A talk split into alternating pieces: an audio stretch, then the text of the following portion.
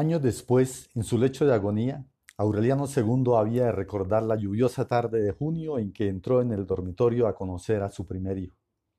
Aunque era lánguido y llorón, sin ningún rasgo de un buen día, no tuvo que pensar dos veces para ponerle nombre. Se llamará José Arcadio, dijo. Fernanda del Carpio, la hermosa mujer con quien se había casado el año anterior, estuvo de acuerdo. En cambio, Úrsula no pudo ocultar un vago sentimiento de zozobra. En la larga historia de la familia, la tenaz repetición de los nombres le había permitido sacar conclusiones que le parecían terminantes. Mientras los aurelianos eran retraídos, pero de mentalidad lúcida, los José Arcadio eran impulsivos y emprendedores, pero estaban marcados por un signo trágico. Los únicos casos de clasificación imposible eran los de José Arcadio II y Aureliano II. Fueron tan parecidos y traviesos durante la infancia que ni la propia Santa Sofía de la Piedad podía distinguirlos. El día del bautismo, Amaranta les puso esclavas con sus respectivos nombres y los vistió con ropas de colores distintos marcadas con las iniciales de cada uno. Pero cuando empezaron a asistir a la escuela, optaron por cambiarse la ropa y las esclavas y por llamarse ellos mismos con los nombres cruzados.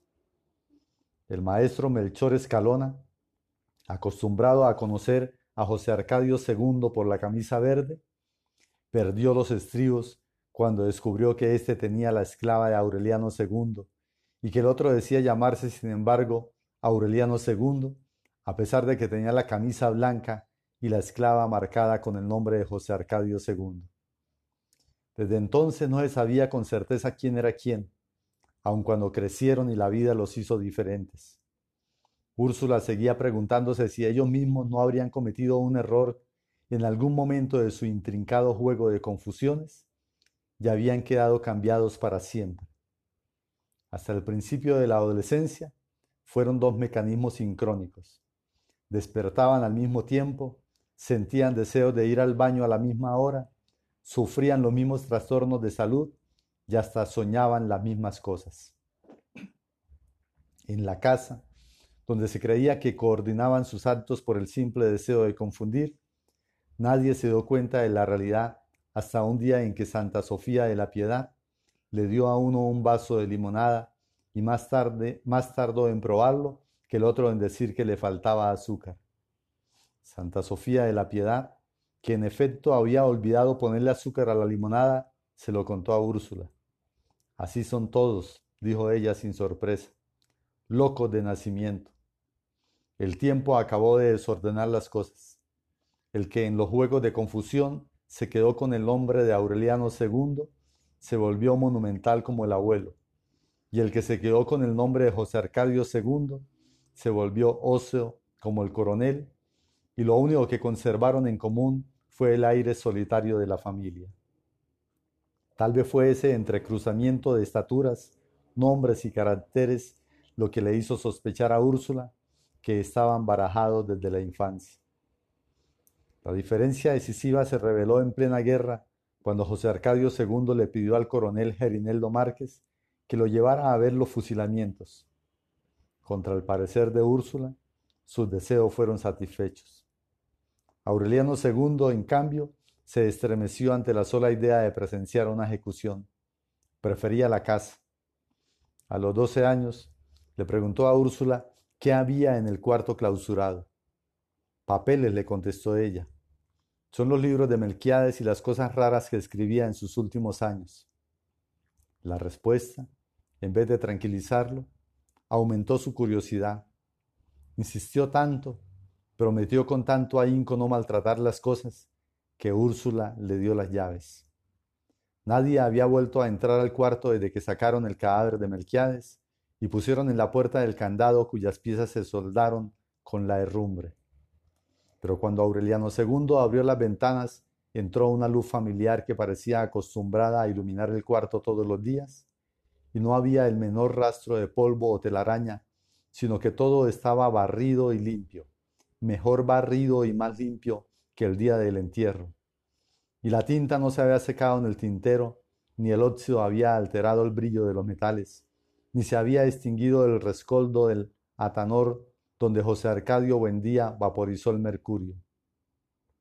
En los anaqueles estaban los libros empastados en una materia acartonada y pálida como la piel humana curtida, y estaban los manuscritos intactos.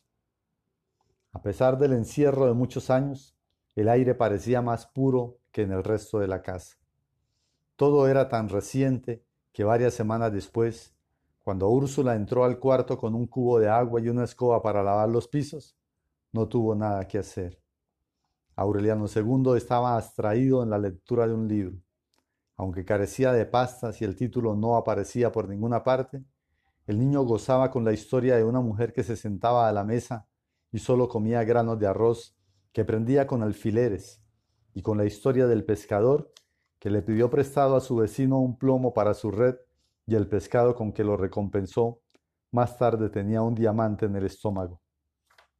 Y con la lámpara que satisfacía los deseos y las alfombras que volaban. Asombrado, le preguntó a Úrsula si todo aquello era verdad y ella le contestó que sí, que muchos años antes los gitanos llevaban a Macondo las lámparas maravillosas y las esteras voladoras. Lo que pasa, suspiró, es que el mundo se va acabando poco a poco y ya no vienen esas cosas. Cuando terminó el libro, muchos de cuyos cuentos estaban inconclusos porque faltaban páginas, Aureliano II se dio a la tarea de descifrar los manuscritos. Fue imposible. Las letras parecían ropa puesta a secar en un alambre y se asemejaban más a la escritura musical que a la literaria. Un mediodía ardiente, mientras escrutaba los manuscritos, sintió que no estaba solo en el cuarto. Contra la reverberación de la ventana, sentado con las manos en las rodillas, estaba Melquiades. No tenía más de cuarenta años. Llevaba el mismo chaleco anacrónico y el sombrero de alas de cuervo, y por sus sienes pálidas chorreaba la grasa del cabello derretida por el calor, como lo vieron Aureliano y José Arcadio cuando eran niños. Aureliano II lo reconoció de inmediato, porque aquel recuerdo hereditario se había transmitido de generación en generación y había llegado a él desde la memoria de su abuelo. Salud, dijo Aureliano II. Salud, joven, dijo Melquiades. Desde entonces, durante varios años se vieron casi todas las tardes. Melquiades le hablaba del mundo, trataba de infundirle su vieja sabiduría, pero se negó a traducir los manuscritos. Nadie debe conocer su sentido mientras no hayan cumplido cien años, explicó. Aureliano II guardó para siempre el secreto de aquellas entrevistas. En una ocasión, sintió que su mundo privado se derrumbaba porque Úrsula entró en el momento en que Melquiades estaba en el cuarto, pero ella no lo vio. ¿Con quién hablas? le preguntó. Con nadie, dijo Aureliano II. Así era tu bisabuelo, dijo Úrsula. También él hablaba solo. José Arcadio II, mientras tanto, había satisfecho la ilusión de ver un fusilamiento. Por el resto de su vida recordaría el fogonazo lívido de los seis disparos simultáneos y el eco del estampido que se despedazó por los montes, por los montes, y la sonrisa triste y los ojos perplejos del fusilado, que permaneció erguido mientras la camisa se la empapaba de sangre, y que seguía sonriendo aun cuando lo desataron del poste y lo metieron en un cajón lleno de cal. Está vivo, pensó él. Lo van a enterrar vivo.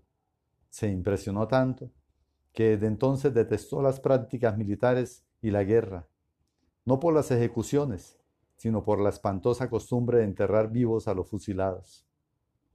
Nadie supo entonces en qué momento empezó a tocar las campanas en la torre de ayudarle a misa al padre Antonio Isabel, sucesor del cachorro, y a cuidar gallos de pelea en el patio de la casa cural.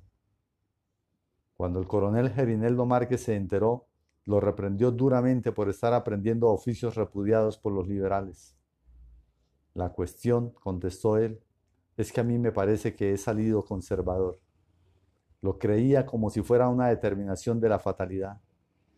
El coronel Gerineldo Márquez, escandalizado, se lo contó a Úrsula. Mejor, aprobó ella. Ojalá se meta de cura para que Dios entre por fin a esta casa. Muy pronto se supo que el padre Antonio Isabel lo estaba preparando para la primera comunión. Le enseñaba el catecismo mientras le afeitaba el pescuezo a los gallos.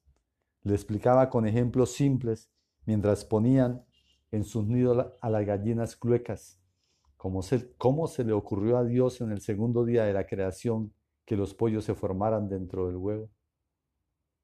Desde entonces manifestaba al párroco los primeros síntomas del delirio senil, que lo llevó a decir, años más tarde, que probablemente el diablo, el diablo había ganado la rebelión contra Dios y que era aquel quien estaba sentado en el trono celeste, sin revelar su verdadera identidad para atrapar a los incautos.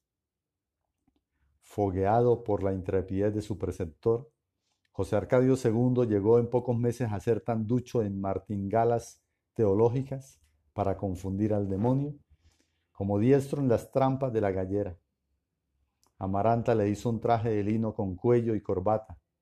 Le compró un par de zapatos blancos y grabó su nombre con letras doradas en el lazo del cirio. Dos noches antes de la primera comunión, el padre Antonio Isabel se encerró con él en la sacristía para confesarlo con la ayuda de un diccionario de pecados.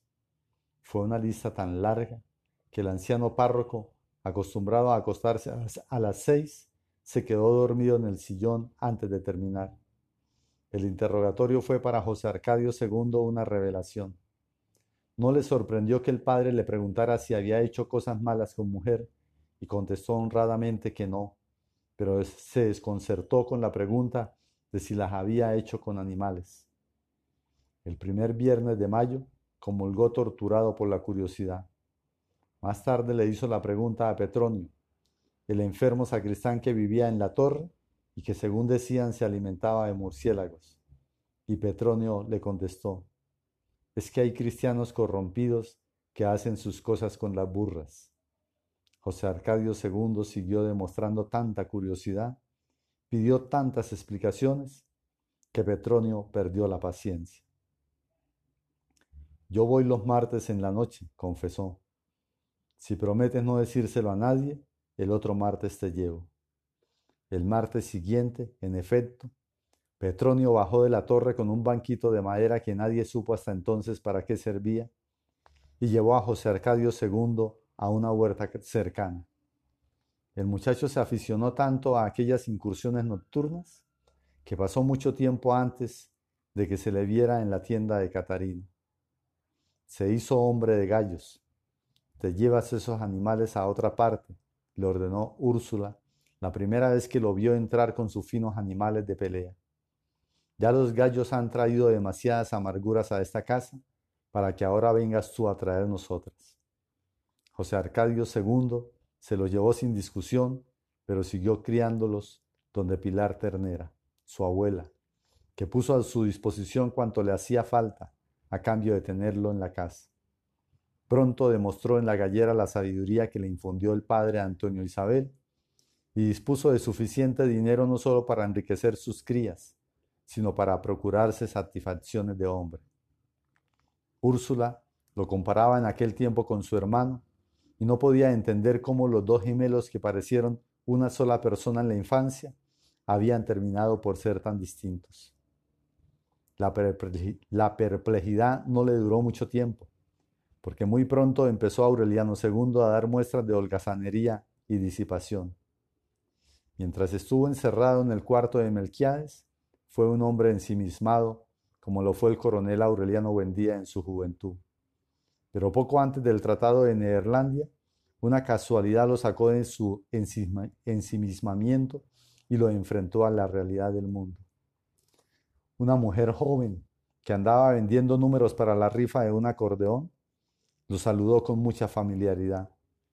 Aureliano II no se sorprendió porque ocurría con frecuencia que lo confundieran con su hermano, pero no aclaró el equívoco, ni siquiera cuando la muchacha trató de ablandarle el corazón con lloriqueos y terminó por llevarlo a su cuarto. Le tomó tanto cariño desde aquel primer encuentro que hizo trampas en la rifa para que él se ganara el acordeón. Al cabo de dos semanas, Aureliano II se dio cuenta de que la mujer se había estado acostando alternativamente con él y con su hermano, creyendo que era el mismo hombre, y en vez de aclarar la situación se las arregló para prolongarla. No volvió al cuarto de Melquiades. Pasaba las tardes en el patio, aprendiendo a tocar de oídas el acordeón contra las protestas de Úrsula, que en aquel tiempo había prohibido la música en la casa de los lutos y que además menospreciaba el acordeón como un instrumento propio de los vagabundos herederos de Francisco el Hombre. Sin embargo, Aureliano II llegó a ser un virtuoso del acordeón y siguió siéndolo después de que se casó y tuvo hijos, y fue uno de los hombres más respetados en Macondo. Durante casi dos meses compartió la mujer con su hermano, lo vigilaba, le descomponía los planes y cuando estaba seguro de que José Arcadio II no visitaría esa noche, la amante común se iba a dormir con ella. Una mañana descubrió que estaba enfermo. Dos días después encontró a su hermano aferrado a una viga del baño, empapado en sudor y llorando a lágrima viva, y entonces comprendió. Su hermano le confesó que la mujer lo había repudiado por llevarle lo que ella llamaba una enfermedad de mala vida le contó también cómo trataba de curarlo Pilar Ternera. Aureliano II se sometió a escondidas a los ardientes lavados de permanganato y las aguas diuréticas, y ambos se curaron por separado después de tres meses de sufrimientos secretos. José Arcadio II no volvió a ver a la mujer. Aureliano II obtuvo su perdón y se quedó con ella hasta la muerte.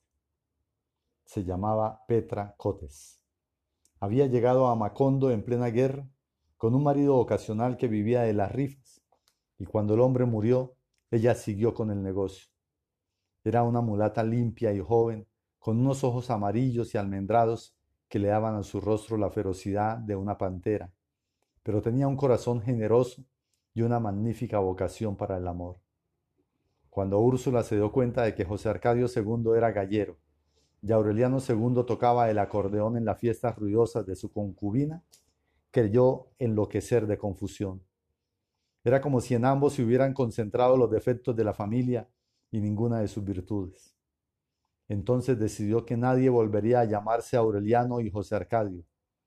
Sin embargo, cuando Aureliano II tuvo su primer hijo, no se atrevió a contrariarlo.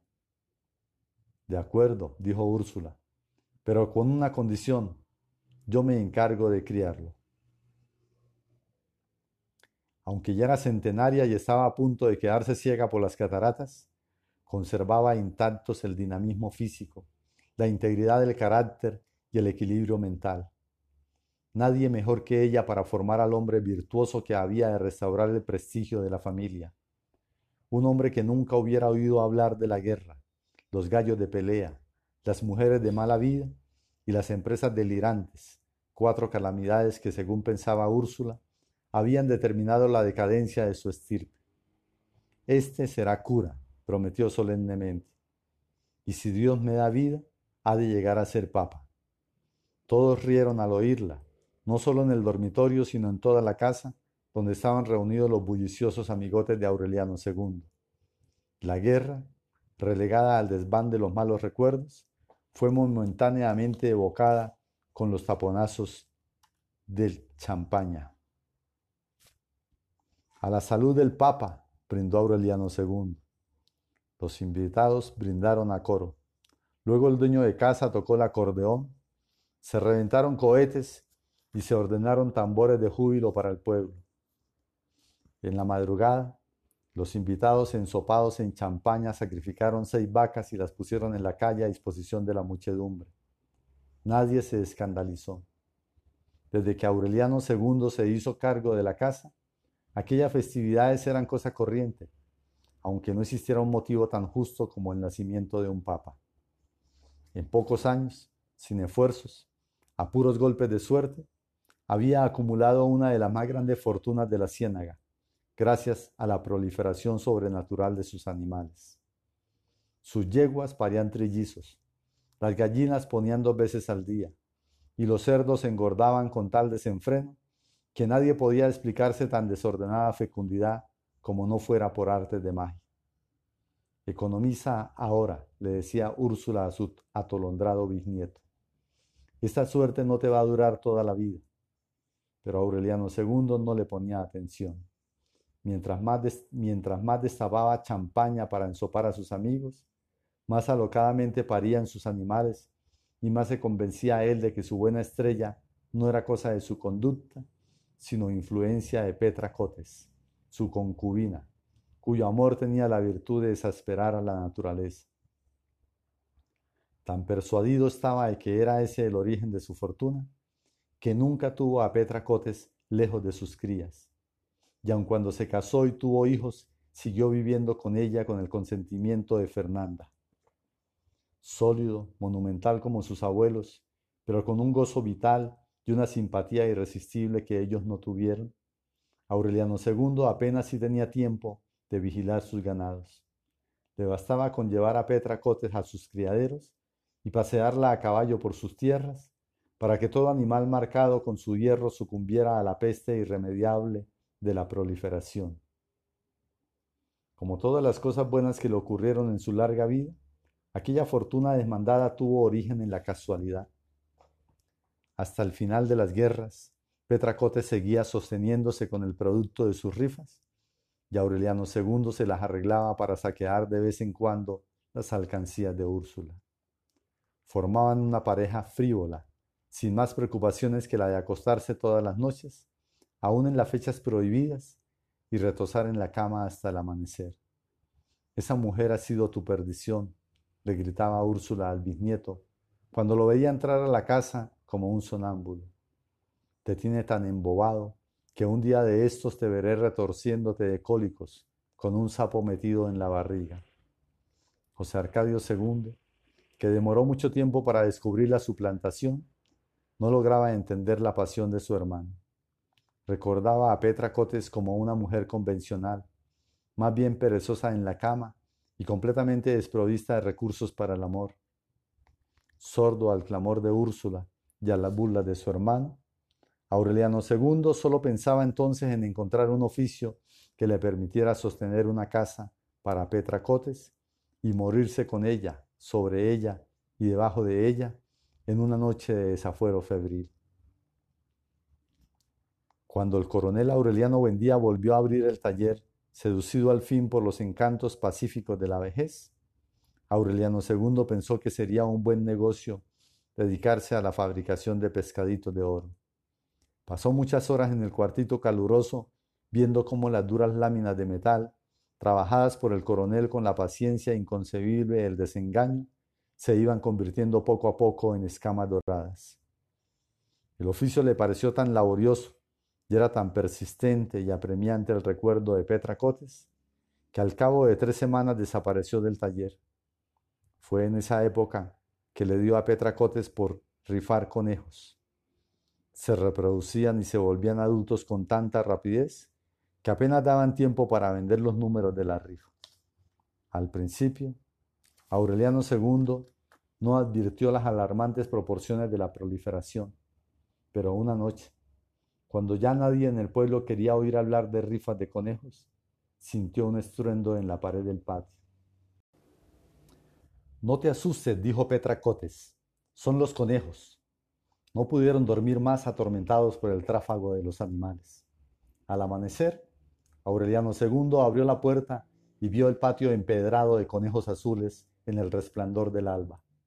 Petra Cotes, muerta de risa, no resistió la tentación de hacerle una broma. Esos son los que nacieron anoche, dijo. ¡Qué horror! dijo él. ¿Por qué no pruebas con vacas? Pocos días después, tratando de desahogar su patio, Petra Cotes cambió los conejos por una vaca que dos meses más tarde parió trillizos. Así empezaron las cosas. De la noche a la mañana, Aureliano II se hizo dueño de tierras y ganados y apenas si tenía tiempo de ensanchar, de ensanchar las caballerizas y posilgas desbordadas. Era una prosperidad de delirio que, a él mismo le causaba risa y no podía menos que asumir actitudes extravagantes para descargar su buen humor. Apártense, vacas, que la vida es corta, gritaba.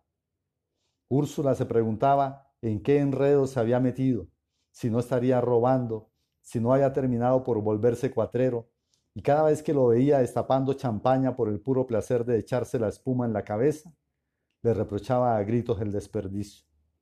Lo molestó tanto que un día en que Aureliano II amaneció con el humor rebosado, apareció con un cajón de dinero, una lata de engrudo y una brocha, y cantando a voz en cuello las viejas canciones de Francisco el Hombre, empapeló la casa por dentro y por fuera y de arriba abajo con billetes de, con billetes de a peso. La antigua mansión, pintada de blanco desde los tiempos en que llevaron la pianola, adquirió el aspecto equívoco de una mezquita. En medio del alboroto de la familia, del escándalo de Úrsula, del júbilo del pueblo que abarrotó la calle para presenciar la glorificación del despilfarro, Aureliano II terminó por empapelar desde la fachada hasta la cocina, inclusive los baños y dormitorios, y arrojó los billetes sobrantes en el patio. Ahora, dijo finalmente, espero que nadie en esta casa me vuelva a hablar de plata. Así fue. Úrsula hizo quitar los billetes adheridos a las grandes tortas de cal y volvió a pintar la casa de blanco. Dios mío, suplicaba, haznos tan pobres como éramos cuando fundamos este pueblo, no sea que en la otra vida nos vayas a cobrar esta dilapidación. Sus súplicas fueron escuchadas en sentido contrario. En efecto, uno de los trabajadores que desprendía los billetes tropezó por descuido con un enorme San José de yeso que alguien había dejado en la casa en los últimos años de la guerra, y la imagen hueca se despedazó contra el suelo. Estaba atiborrada de monedas de oro. Nadie recordaba quién había llevado aquel santo de tamaño natural. Lo trajeron tres hombres, explicó Amaranta. Me pidieron que lo guardáramos mientras pasaba la lluvia, y yo les dije que lo pusieran ahí en el rincón, donde nadie fuera a tropezar con él. Y ahí lo pusieron con mucho cuidado y ahí ha estado desde entonces porque nunca volvieron a buscarlo. En los últimos tiempos, Úrsula le había puesto velas y se había postrado ante él sin sospechar que en lugar de un santo estaba adorando casi 200 kilogramos de oro. La tardía comprobación de su involuntario paganismo agravó su desconsuelo. Escupió el espectacular montón de monedas, lo metió en tres sacos de lona y lo enterró en un lugar secreto en espera de que tarde o temprano los tres desconocidos fueran a reclamarlo. Mucho después, en los años difíciles de su decrepitud, Úrsula solía intervenir en las conversaciones de los numerosos viajeros que entonces pasaban por la casa y les preguntaba si durante la guerra no hayan dejado allí un San José de yeso para que lo guardaran mientras pasaba la lluvia. Estas cosas que tanto consternaban a Úrsula eran corrientes en aquel tiempo. Macondo naufragaba en una prosperidad de milagro. Las casas de barro y cañabrava de los fundadores habían sido reemplazadas por construcciones de ladrillo, con persianas de madera y pisos de cemento, que hacían más llevadero el calor sofocante de las dos de la tarde. De la antigua aldea de José Arcadio Buendía, solo quedaban entonces los almendros polvorientos destinados a resistir a las circunstancias más arduas, y el río de aguas diáfanas cuyas piedras prehistóricas fueron pulverizadas por las enloquecidas almadenas de José Arcadio II, cuando se empeñó en despejar el cauce para establecer un servicio de navegación. Fue un sueño delirante, comparable apenas a los de su bisabuelo, porque el lecho pedregoso y los numerosos tropiezos de la corriente impedían el tránsito desde Macondo hasta el mar. Pero José Arcadio II, en un imprevisto arranque de temeridad, se empecinó en el proyecto. Hasta entonces no había dado ninguna muestra de imaginación, salvo su precaria aventura con Petra Cotes. Nunca se le había conocido mujer. Úrsula lo tenía como el ejemplar más apagado que había dado la familia en toda su historia, incapaz de destacarse ni siquiera como alborotador de galleras, cuando el coronel Aureliano Buendía le contó la historia del galeón español encallado a 12 kilómetros del mar cuyo cosillar carbonizado vio él mismo durante la guerra. El relato, que a tanta gente durante tanto tiempo le pareció fantástico, fue una revelación para José Arcadio II. Remató sus gallos al mejor postor, reclutó hombres y compró herramientas, y se empeñó en la descomunal empresa de romper piedras, excavar canales, despejar escollos, hasta emparejar cataratas. Ya esto me lo sé de memoria, gritaba Úrsula. Es como si el tiempo diera vueltas en redondo y hubiéramos vuelto al principio. Cuando estimó que el río era navegable, José Arcadio II hizo a su hermano una exposición pormenorizada de sus planes y éste le dio el dinero que le hacía falta para su empresa. Desapareció por mucho tiempo. Se había dicho que su proyecto de comprar un barco no era más que una triquiñuela para alzarse con el dinero del hermano. Cuando se divulgó la noticia de que una extraña nave se aproximaba al pueblo. Los habitantes de Macondo que ya no recordaban las empresas colosales de José Arcadio Buendía, se precipitaron a la ribera y vieron con ojos palmados de incredulidad, de incredulidad la llegada del primer y último barco que atracó jamás en el pueblo. No era más que una balsa de troncos arrastrada mediante gruesos cables por veinte hombres que caminaban por la ribera. En la proa, con un brillo de satisfacción en la mirada, José Arcadio II dirigía la dispendiosa maniobra. Junto con él llegaba un grupo de matronas espléndidas que se protegían del sol abrasante con vistosas sombrillas y tenían en los hombros preciosas pañolones de seda y ungüentos de colores en el rostro y flores naturales en el cabello y serpientes de oro en los brazos y diamantes en los dientes. La balsa de tronco fue el único vehículo que José Arcadio II pudo remontar hasta Macondo y solo por una vez, pero nunca reconoció el fracaso de su empresa, sino que proclamó su hazaña como una victoria de la voluntad. Rindió cuentas escrupulosas a su hermano y muy, pronto volvió a hundirse en la rutina de los gallos. Lo único que quedó de aquella desventurada iniciativa fue el soplo de renovación que llevaron las matronas de Francia, cuyas artes magníficas cambiaron los métodos tradicionales del amor y cuyo sentido del bienestar social arrasó con la anticuada tienda de Catarino y transformó la calle en un bazar de farolitos japoneses y organillos nostálgicos. Fueron ellas las promotoras del carnaval sangriento que durante tres días hundió a Macondo en el delirio y cuya única consecuencia perdurable fue haberle dado a Aureliano II la oportunidad de conocer a Fernanda del Carpio. Remedios la Bella fue proclamada reina. Úrsula, que se estremecía ante la belleza inquietante de la bisnieta, no pudo impedir la elección. Hasta entonces había conseguido que no saliera a la calle, como no fuera para ir a misa con Amaranta, pero la obligaba a cubrirse la cara con una mantilla negra. Los hombres menos piadosos, los que se disfrazaban de curas para decir misas sacrílegas en la tienda de Catarina, asistían a la iglesia con el único propósito de ver, aunque fuera un instante, el rostro de Remedios, la bella, de cuya hermosura legendaria se hablaba con un fervor sobrecogido en todo el ámbito de la ciénaga. Pasó mucho tiempo antes de que lo consiguieran, y más les hubiera valido que la ocasión no llegara nunca, porque la mayoría de ellos no pudo recuperar jamás la placidez del sueño. El hombre que lo hizo posible, un forastero, perdió para siempre la serenidad, se enredó en los tremedales de la ayección y la miseria, y años después fue despedazado por un tren nocturno cuando se quedó dormido sobre los rieles. Desde el momento en que se le vio en la iglesia con un vestido de pana verde y un chaleco bordado, nadie puso en duda que iba desde muy lejos, tal vez de una remota ciudad del exterior, atraído por la fascinación mágica de Remedios la Bella. Era tan hermoso, tan gallardo y reposado, de una presencia tan bien llevada, que Pietro Crespi, junto a él, habría parecido un siete mesino, y muchas mujeres murmuraron entre sonrisas de despecho que era él quien verdaderamente merecía la mantilla. No alternó con nadie en Macondo. Aparecía al amanecer del domingo como un príncipe de cuento, en un caballo con estribo de plata y gualdrapas de terciopelo, y abandonaba el pueblo después de la misa. Era tal el poder de su presencia que desde la primera vez que se le vio en la iglesia todo el mundo dio por sentado que entre él y Remedios, la bella, se había establecido un duelo callado y tenso, un pacto secreto, un desafío irrevocable cuya culminación no podía ser solamente el amor, sino también la muerte. El sexto domingo, el caballero apareció con una rosa amarilla en la mano.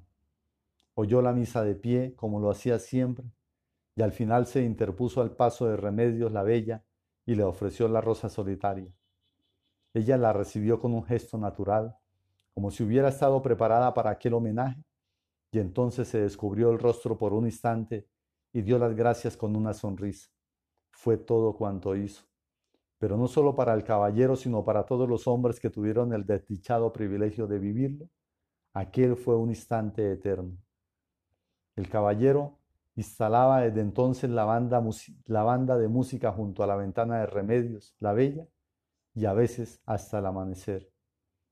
Aureliano II fue el único que sintió por él una compasión cordial y trató de quebrantar su perseverancia. No pierdas más el tiempo, le dijo una noche. Las mujeres de esta casa son peores que las mulas. Le ofreció su amistad, lo invitó a bañarse en champaña, trató de hacerle entender que las hembras de su familia tenían entrañas de pedernal, pero no consiguió vulnerar su obstinación. Desesperado, por las interminables noches de música, el coronel Aureliano Buendía lo amenazó con curarle la aflicción a pistoletazos. Nada lo hizo desistir, salvo su propio y lamentable estado de desmoralización. De apuesto e impecable se hizo vil y harapiento. Se rumoraba que había abandonado poder y fortuna en su lejana nación, aunque en verdad no se conoció nunca su origen se volvió hombre de pleitos, pendenciero de cantina, y amaneció revolcado en sus propias excrescencias en la tienda de Catarino.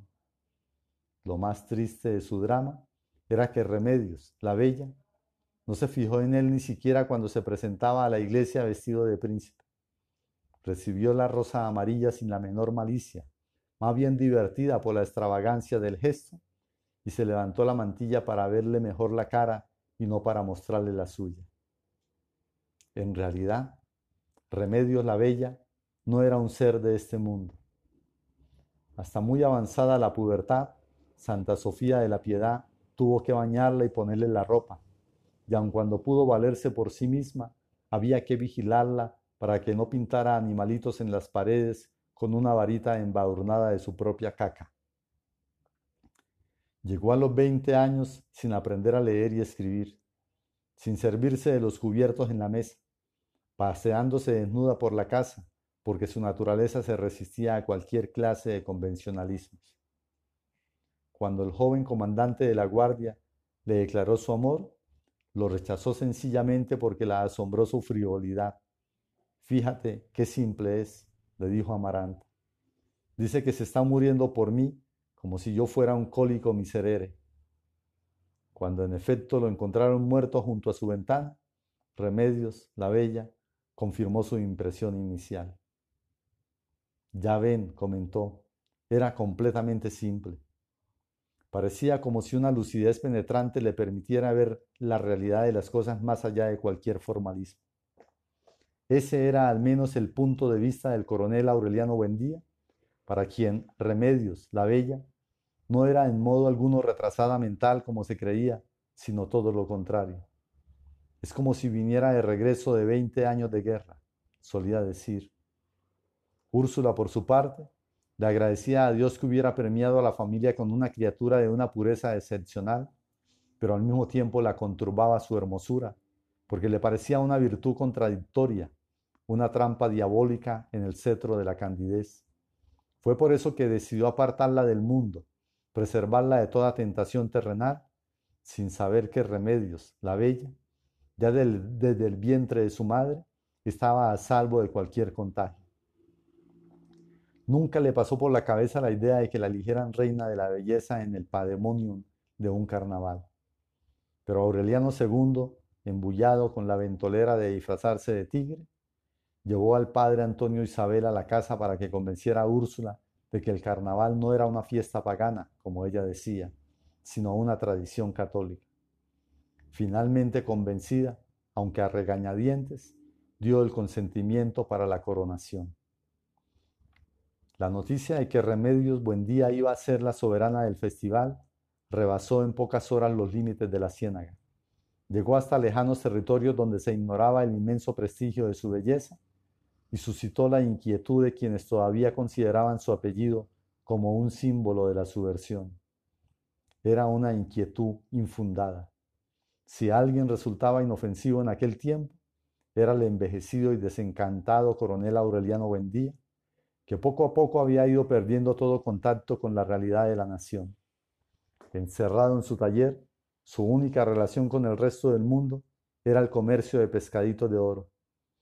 Uno de los antiguos soldados que vigilaron su casa en los primeros días de la paz iba a venderlos a las poblaciones de la ciénaga y regresaba cargado de monedas y de noticias.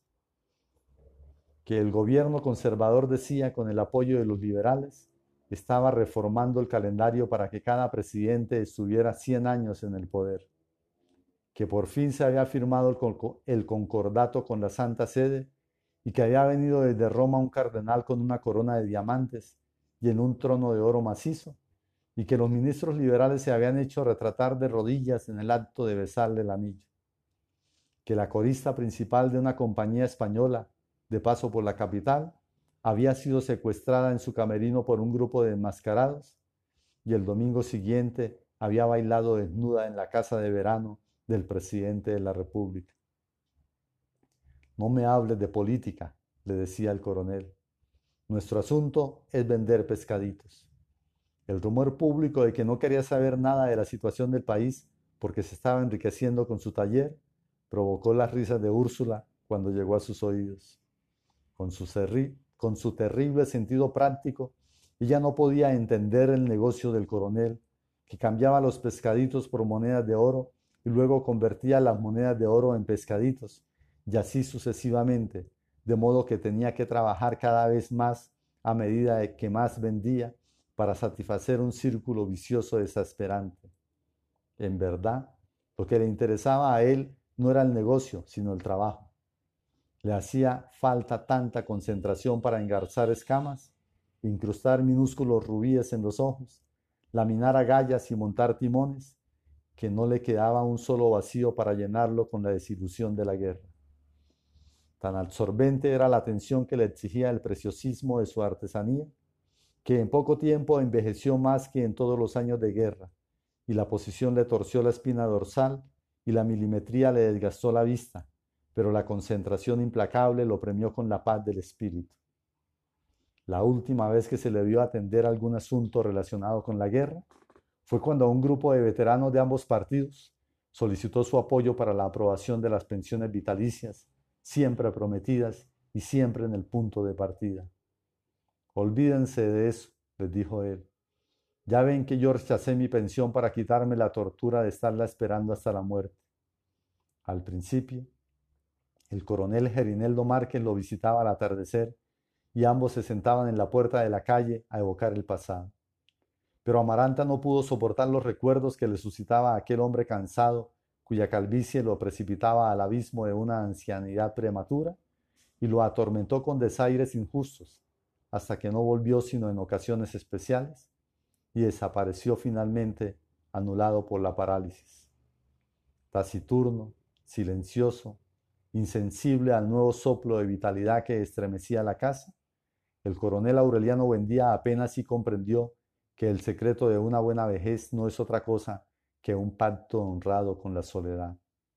Se levantaba a las cinco después de un sueño superficial, tomaba en la cocina su eterno tazón de café amargo, se encerraba todo el día en el taller y a las cuatro de la tarde pasaba por el corredor arrastrando un taburete, sin fijarse siquiera en el incendio de los rosales, ni en el brillo de la hora, ni en la impavidez de Amaranta, cuya melancolía hacía un ruido de marmita perfectamente perceptible al atardecer, y se sentaba en la puerta de la calle hasta que se lo permitían los mosquitos.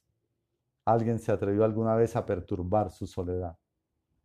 ¿Cómo está, coronel? le dijo al pasar. Aquí, contestó él, esperando que pase mi entierro de modo que la inquietud causada por la reaparición pública de su apellido, a propósito del reinado de Remedios la Bella, carecía de fundamento real. Muchos, sin embargo, no lo creyeron así. Inocente de la tragedia que lo amenazaba, el pueblo se desbordó en la plaza pública en una bulliciosa explosión de alegría. El carnaval había alcanzado su más alto nivel de locura. Aureliano II había satisfecho por fin su sueño de disfrazarse de tigre y andaba feliz entre la muchedumbre desaforada, ronco de tanto roncar, cuando apareció por el camino de la ciénaga una comparsa multitudinaria llevando en andas doradas a la mujer más fascinante que hubiera podido concebir la imaginación.